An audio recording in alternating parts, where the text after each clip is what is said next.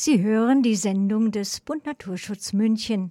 Ein weiteres Gebiet ist Mikroplastik. Wie entsteht eigentlich Mikroplastik?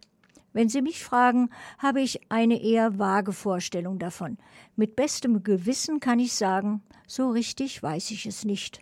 Dass die Verschmutzung der Weltmeere, Seen und Flüsse mit Mikroplastik immer größere Ausmaße annimmt, wissen wir durch die Medien.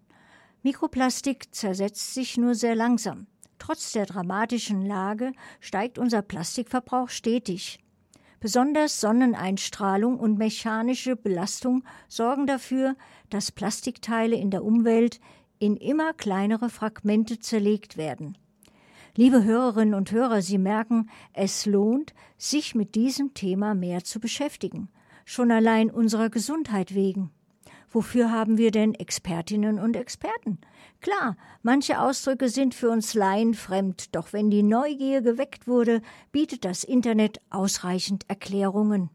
Unsere Expertin in der Sache ist heute Frau Dr. Alexandra Kroll. Ihre Diplomarbeit in Pflanzenphysiologie schrieb sie an der Universität in Heidelberg. Am Universitätsklinikum in Münster promovierte sie. Seit 2019 arbeitet Frau Dr. Kroll als wissenschaftliche Mitarbeiterin im Bereich Risikobewertung am Ökotox-Zentrum nahe Zürich. Kollege Benedikt Wächter hat mit ihr gesprochen und auf seine Fragen detaillierte Antworten erhalten.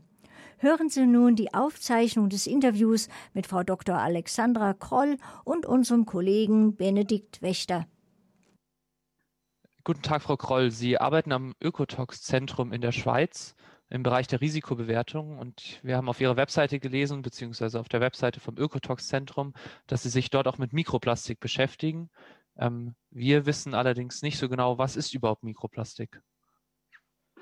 Das ist eine sehr gute und aktuelle Frage. Also vielen Dank für die Einladung, dass ich bei Ihnen darüber reden darf.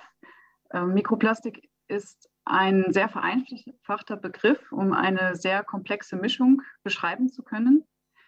Beschreibt einerseits einen Größenbereich. Meistens sagt man, das sind Partikel aus Kunststoff unter 5 mm bis eine Mikrometer Größe.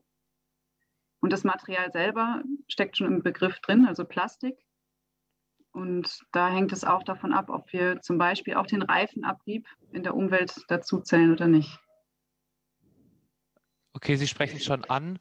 Der Reifenabrieb zählt dazu. Ähm, wie entsteht Mikroplastik ansonsten? Der größte Teil des Materials, das wir in der Umwelt finden, das ist, denke ich, das, was uns am meisten interessiert, entsteht durch Abrieb. Da ist der Reifen auf der Straße sicher ein ganz großer Anteil, bis zu 80 Prozent in manchen Proben, die man in der Umwelt in Straßennähe findet. Der andere große Teil in Gewässern ist das, was wir durch Waschmaschinen einleiten. Also Kleidung aus Kunststoff, die Fasern freisetzt zum Beispiel. Und alles, was wir an Plastik verwenden in, im Alltag, in Produktionsprozessen, erzeugt Plastikabrieb und dieser Plastikabrieb landet über verschiedene Pfade in der Umwelt. Okay, und dieses Mikroplastik, was dann entsteht, hat das irgendein Risiko für uns oder ist das eigentlich kein Problem für uns, aber auch für die Umwelt? Also beim Risiko würde ich noch ganz kurz einschieben. Das besteht aus zwei Teilen. Also der Risikobegriff. Das eine ist eine Gefahr, die von etwas ausgeht. Also der Tiger ist einmal ein gutes Beispiel. Solange der eingesperrt ist, ist er zwar eine Gefahr, aber stellt kein Risiko oder nur ein sehr geringes Risiko dar, da zwischen dem Tiger und uns eben eine Grenze ist. Wenn wir jetzt in die Umwelt schauen und das Mikroplastik betrachten, hängt es von der Menge ab. Das wäre also die Eintrittswahrscheinlichkeit einer Gefahr die Exposition und dem, was so ein Mikroplastikpartikel denn tun kann. Die Exposition kennen wir mehr oder weniger gut. Wir wissen, dass es überall vorkommt, im Gewässer, im Böden, in Sedimenten, in der Luft, im Schnee, in der Arktis, an den entlegensten Regionen.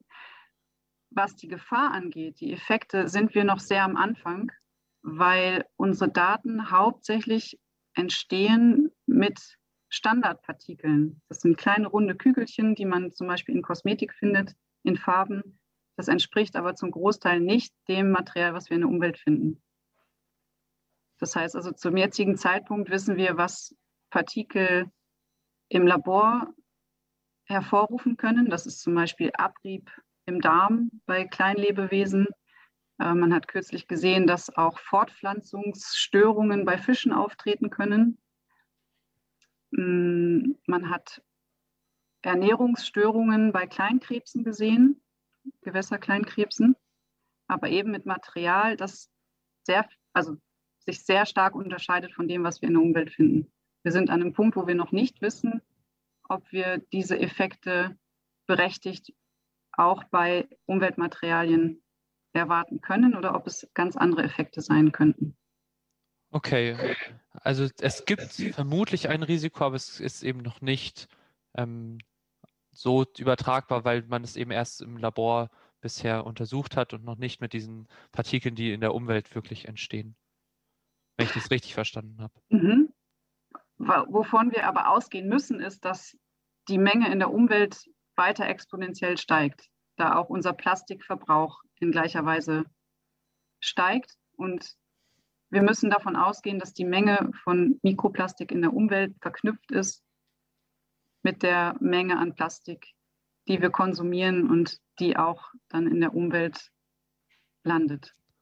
Ähm, Sie haben es vorhin angesprochen, bei Fischen oder auch Krebsen hat man schon Veränderungen gesehen. Gibt es dazu auch schon Daten, die den Menschen betreffen?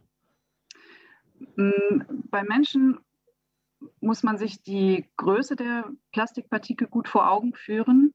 Wir haben an verschiedenen Stellen unseres Körpers gute Barrieren. Das ist die Haut zum Beispiel, das ist die Innenseite der Lunge, das ist der Darm, die Darmwand. Und diese Barrieren, solange sie nicht verletzt sind, sorgen dafür, dass Partikel, die in der Mikrometergröße sind, nicht in den Körper gelangen. Okay. Das heißt, da sind wir gut geschützt.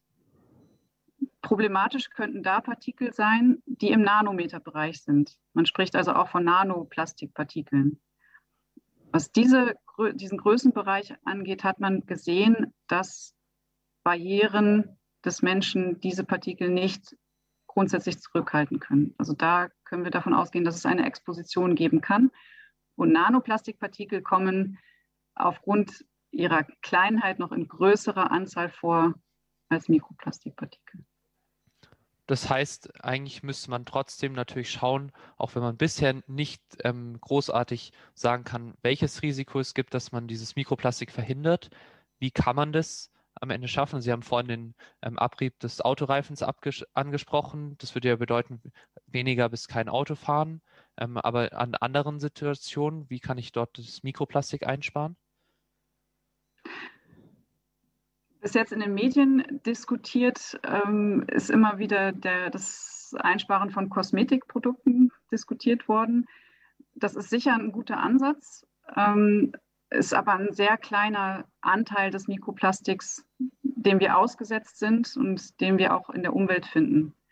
Ähm, das heißt also, wir müssten an Quellen schrauben, an die ähm, zu dem größten Teil des Mikroplastiks beitragen. Das ist synthetische Bekleidung und das ist Plastikverpackung. Und da kommt es darauf an, wenn wir jetzt bei der Verpackung schauen, dass wir einerseits den Kreislauf so geschlossen wie möglich halten, also schauen, dass wir unsere PET-Flaschen versuchen zu recyceln und insgesamt auf Verpackung so gut wie möglich, Plastikverpackung so gut wie möglich zu verzichten. Und bei der Kleidung eben natürliche Fasern verwenden und keine keine synthetischen.